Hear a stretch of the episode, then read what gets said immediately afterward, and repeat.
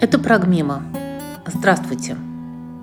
Мы исследуем повседневность в прошлом и настоящем, российскую и не только. Нас интересует то, как люди живут, и то, что они для себя выбирают как поприще, как цель или как миф.